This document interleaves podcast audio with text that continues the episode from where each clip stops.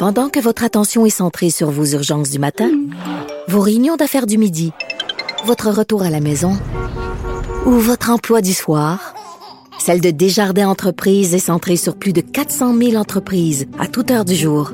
Grâce à notre connaissance des secteurs d'activité et à notre accompagnement spécialisé, nous aidons les entrepreneurs à relever chaque défi pour qu'ils puissent rester centrés sur ce qui compte, le développement de leur entreprise.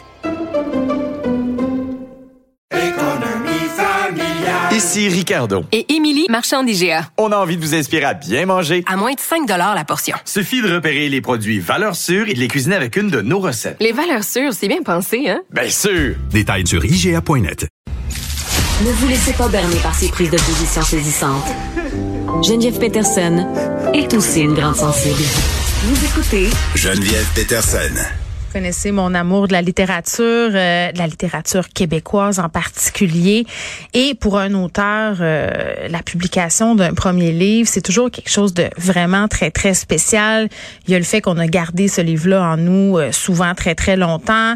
après ça, la réception de ce livre-là dans l'espace public. Puis je pense pas me tromper en disant que pour la plupart des auteurs, l'idée même de décrocher un prix littéraire quand on publie un premier roman, euh, c'est quelque chose qui semble absolument impossible. Et il y a un prix quand même euh, qui est d'une importance très, très grande au Québec, le prix Robert Clich, qui est remis aux auteurs de premiers romans. Et aujourd'hui, on apprend que le lauréat de ce prix-là est Joël Bégin. Ça a été annoncé aux alentours de 13 heures. Le prix va être remis plus tard par Pierre-Carl Pelado. C'est quand même une bourse de 10 000 Il est là, Joël Bégin. Salut. Salut. Tu dois tellement être énervé, là. Ben, je l'entends dans ta voix. T'es excité. oui, oui, un peu de nervosité, mais, très excité, oui. Mais je, te comprends tellement. Ton livre s'appelle Plessis. Euh, il va être disponible en librairie demain. C'est publié chez VLB Éditeur. Puis là, euh, on va se parler un peu de Poutine, Joël, si tu le veux bien, là, parce que, tu sais, j'ai dit au début, tu sais, quand t'écris un premier livre, toi, dans ta tête, t'écris ça, t'es chez vous. Tu te dis-tu, je vais gagner un prix, puis un prix important comme le prix Robert Clich? Absolument pas. pas du tout. Écoute, euh, c'était même pas dans mes rêves les plus fous euh, à la base. Au début, je pensais même pas écrire un roman. Puis, puis avec les années, là, c'était un projet qui, qui s'est échelonné sur plusieurs mm. années. Ben, au final, je pensais avoir un, un contenu, un produit qui se tenait, mais de là à à penser gagner un prix. Puis, puis le Robert Clich, ben, ben non, c'est clairement au-delà de mes espérances. Puis j'explique un peu aux gens comment ça fonctionne. Là, euh, puis la plupart des prix littéraires, c'est comme ça. Là, les manuscrits qui sont remis au jury de façon anonyme, là, ça veut dire qu'on on sait pas qui a écrit. On remet seulement le texte. Cette année, le jury qui était composé quand même de Monique Prou, Samuel Archibald, bon, que je connais un petit peu, euh, Camille euh, Toffoli. Et là, bon, euh, toi, tu as été mis dans le secret des deux, j'imagine il y a quelques jours. Là, ça fait combien de temps que tu gardes ce secret-là au fond de toi? Ben, tu, dis quelques jours, mais c'est plutôt quelques mois. Ah, pour vrai? À ce point-là, mon Dieu, mais tu n'avais plus de pouvoir.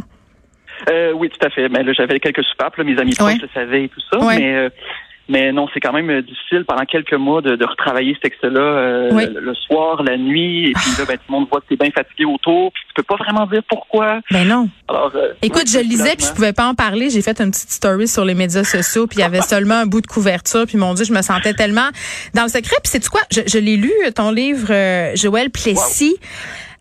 oui. Puis tu sais, c'est quoi? Je me, Puis je vais être super honnête avec toi. Je me disais, Colin, c'est tellement ambitieux comme premier roman. Puis j'admire ça, là. Vraiment, j'admire ça parce que la tentation d'écrire sur soi quand, quand c'est un premier roman, euh, c'est quand même quelque chose. Là, ça raconte euh, une période de notre histoire, euh, bon, suite à la mort de Maurice Duplessis. Je veux dire, t'étais même pas né. Là, je veux que tu m'expliques, mettons, là, c'est venu d'où l'idée de vouloir raconter ça, ce pan-là de notre histoire? Comment tu t'es attaqué à ça? Euh, J'essaie de commencer au début. C'est vraiment juste une fascination pour un fait un peu anecdotique qui est ben, c'est qu'on s'entend.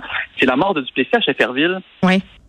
Je me demandais, mais qu'est-ce qu'il faisait là? c'est vraiment euh, pour nous, c'est une ville euh, quasiment morte, c'est-à-dire qui, qui, après la fermeture des mines, s'est vidée.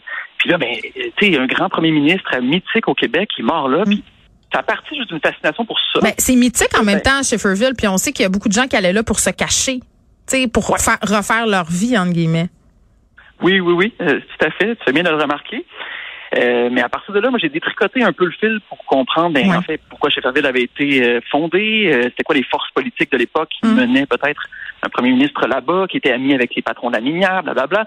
Puis rendu là, ben il y a une trame narrative qui a commencé à se construire à partir de là. Mais la fascination pour cette période historique-là, elle est née dans mm. le projet. C'est-à-dire que c'est pas une passion préalable où j'avais tout lu sur Duplessis avant de m'y mettre. C'est vraiment, je me laissais porter par l'inspiration au fur et à mesure d'écriture. Donc, euh, tu t'es préparé comment pour l'écrire ce livre-là? Parce qu'il y a quand même une certaine complexité narrative.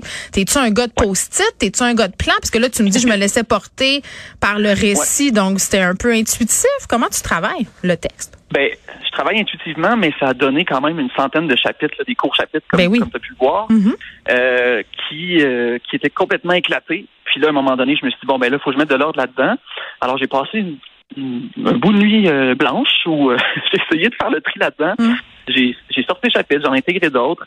Puis les années suivantes, ça a été de combler les trous qu'il y avait entre les chapitres que j'avais déjà. Mm. Donc c'est vraiment pas un plan d'ensemble. Ben, oui. C'est drôle parce que c'est souvent ça euh, dans, dans, les premiers romans. Je remarque que les auteurs, les autrices, c'est souvent ça, c'est l'espèce de continuité qu'on vient rattacher avec le travail d'édition. Mais tu nous livres comme une enquête politique. Là. Je pense que une enquête policière et politique. Est-ce que je peux dire ça? Je pense que oui, mais les, les, euh, les, auditeurs puis les lecteurs, lectrices qui s'attendent à, une trame classique avec des indices puis euh, vraiment une mm. enquête policière en bonne et due forme vont. Mais c'est plus un roman noir, non? Tu dirais ça? Oui. Oui, euh, moi je décris, j'aime le décrire comme un faux roman policier dans un faux roman historique. C'est-à-dire qu'il y a plein de liberté avec les, les contraintes ou les euh, les règles habituelles du roman historique, du roman noir, du roman policier. Puis je me suis pas tenu à aucune, excuse-moi, à aucune. Non, euh, ben non, mais vas-y. Le, jeu du faux, je trouve ça intéressant parce que j'allais te poser une question sur ta préoccupation par rapport à la véracité des faits. Parce que tu sais, Maurice Duplessis, c'est quelqu'un qui a existé pour vrai là. Euh, C'est quelqu'un qui a été important pour l'histoire du Québec. C'est quelqu'un aussi qui a été critiqué beaucoup. Euh, tu sais, comment t'approches un monstre sacré comme ça, puis un monstre dans une certaine mesure parce que c'en est un, euh, puis où tu te places par rapport à la véracité des faits justement comme comme écrivain? Ben pour moi c'est un roman hein, ce que j'ai écrit donc la véracité des faits elle est euh, en quelque sorte secondaire au sens où mm. quand je lisais des biographies, des ouvrages historiques pour pour nourrir mon travail, ben à chaque fois c'était une source d'inspiration. J'utilisais ça comme matériel littéraire, mais jamais mm je me disais, ah, faut absolument que, que, que ça fonctionne, que ce soit fidèle à la réalité, parce que c'est un roman, puis le lecteur, il doit avoir comme attente le fait d'avoir des du faux euh, mm. au vrai, puis de, de, ne pas tout croire sur parole. Puis en même temps, c'est pas du tout arrangé avec le gars des vues, mais c'est quand même étrange de sortir un roman qui aborde la question du duplessisme au Québec, qui s'attarde au personnage de Maurice Duplessis, alors que Maurice Duplessis lui-même fait un retour dans dans l'espace public, là, pas nécessairement. Tu sais, je disais tantôt que c'est un personnage qui a pas bonne presse. En même temps, c'est lui qui a fait naître la film nationaliste au Québec. T'es très très attaché à ce concept-là. Euh, on voit qu'à l'Assemblée nationale, bon, euh, se faire traiter de Duplessis, c'est pas nécessairement une qualité. Là, je fais, oui, je fais référence euh, à Gabriel Nadeau-Dubois, l'échange musclé qu'il a eu avec M. Legault à cet effet-là. Mais comment tu vois ce retour-là de cette figure-là dans la sphère politique québécoise?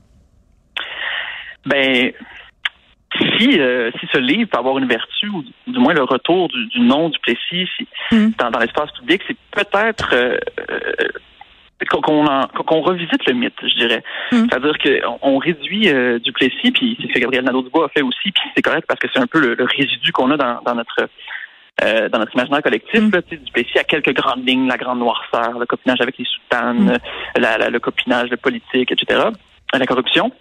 Mais il y avait clairement de ça.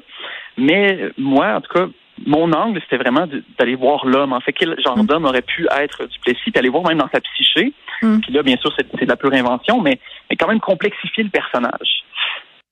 Je ne sais pas si je réponds bien à ta question, mais il me ben semble qu'il y a quelque chose dans. il n'y a pas de bonne réponse. Oui, oui. Merci. Euh, dans l'espace public, qui, euh, il y a un espace en tout cas qui permet peut-être mm. de revisiter ce métier-là pour euh, pour le meilleur. Tu enseignes la philosophie au Cégep de Trois-Rivières. Ouais. Est-ce que ta nature de philosophe, elle intervient comment dans ton travail d'écriture, puis dans l'approche de ce personnage-là aussi? c'est une excellente question. Ben, le premier outil du, du philosophe, c'est le doute. Hein, c'est de remettre en doute même les choses les plus évidentes. Même l'histoire. Ben, même l'histoire.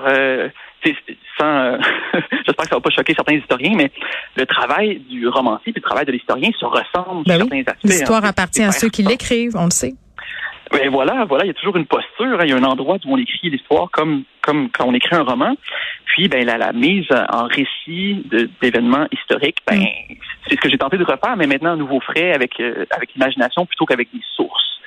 Donc, il y a une philosophie de, de l'histoire qui se déploie à travers, dans le fond, euh, est-ce que la fiction peut pas nous donner accès à une forme de vérité, même si c'est pas la vérité euh, historique?